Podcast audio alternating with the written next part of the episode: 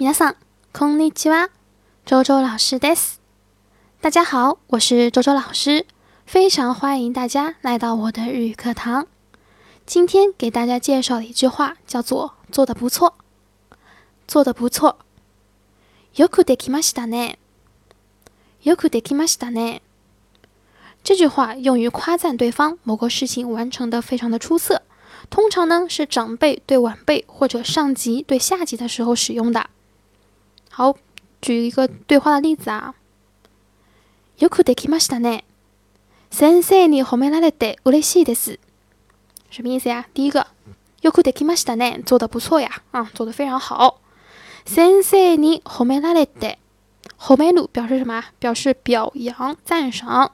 先生に褒められて是一个被动态，表示被老师赞扬，对吧？被老师赞扬。嬉しいです，我非常的高兴，非常的开心啊。 好，我们再来复习一下。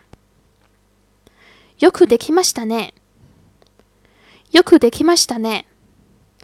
好，这就是我今天要讲的内容。皆さんありがとうございました。